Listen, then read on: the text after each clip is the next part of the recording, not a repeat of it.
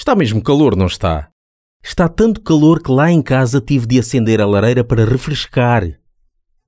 Está tanto calor que o diabo este ano vem passar as férias à Fonte da Telha para apanhar um bronze. Está tanto calor que ontem o bebê de uma amiga minha já nasceu bronzeado. Está tanto calor que quis levar com o fumo do tubo de escape de um autocarro só para me refrescar. Mas com este calor há que ter cuidado ao ligar o ar-condicionado no máximo, por causa do choque térmico.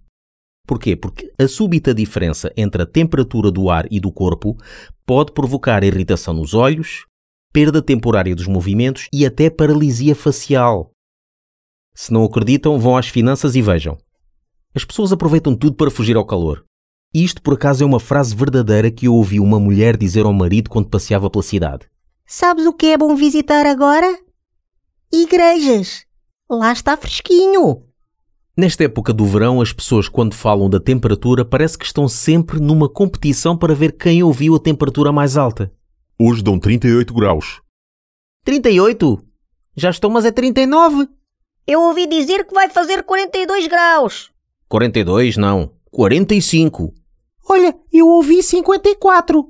O meu tio é meteorologista e disse que vai fazer 67. Nada disso. Eles dão 172 graus e no sábado 300. Mas já se nota mesmo que chegou o verão. É porque eu começo a ver muitas pessoas a tirar macacos do nariz. E quanto a ir à praia? Eu costumo ir à praia de tarde, quando há mais calor. Não vou de manhã, sou preguiçoso, quero dormir. Mas também de manhã está mais fresquinho, não é? E há muita gente que vai de manhã, fazem bem. Mas eu não percebo é aquela gente que vai tipo, pá, 7 da manhã e mesmo que esteja muito frio, vão na mesma. O pessoal acorda. Epa, está frio, mas. Vamos para a praia? Bora, bora. E lá vão eles. E o pior é que quando chegam à praia, onde está ainda mais frio, a água está gelada e dizem: Bora para a água. Bora, bora. Epá, para quê? Parece que é obrigatório ir para a água. E na praia temos também o quê?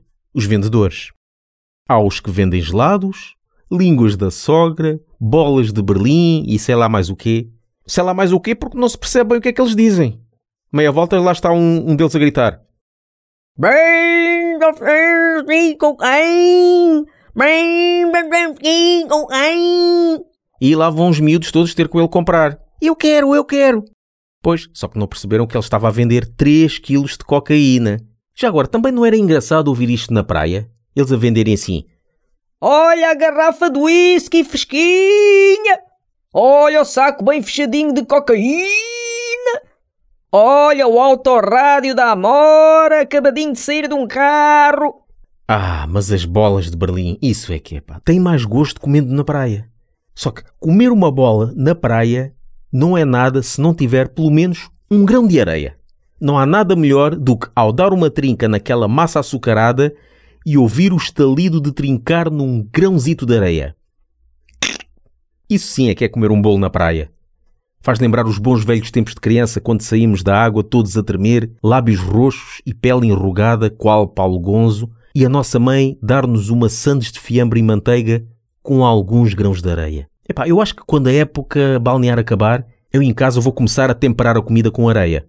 E no verão, cada vez há mais turistas estrangeiros. Enquanto passeava junto à praia, ouvi conversas de várias pessoas. Ouvi uns italianos. É, grazie bella. Depois ouvi uns franceses. Como ça va? Oui, oui. E depois ouvi uns portugueses. Foda, já te disse não tem dinheiro, oh, Bom, e para terminar em grande, eu vou fazer uma piada política. Como é que se chama um político na rua com este calor? Porco na pedra.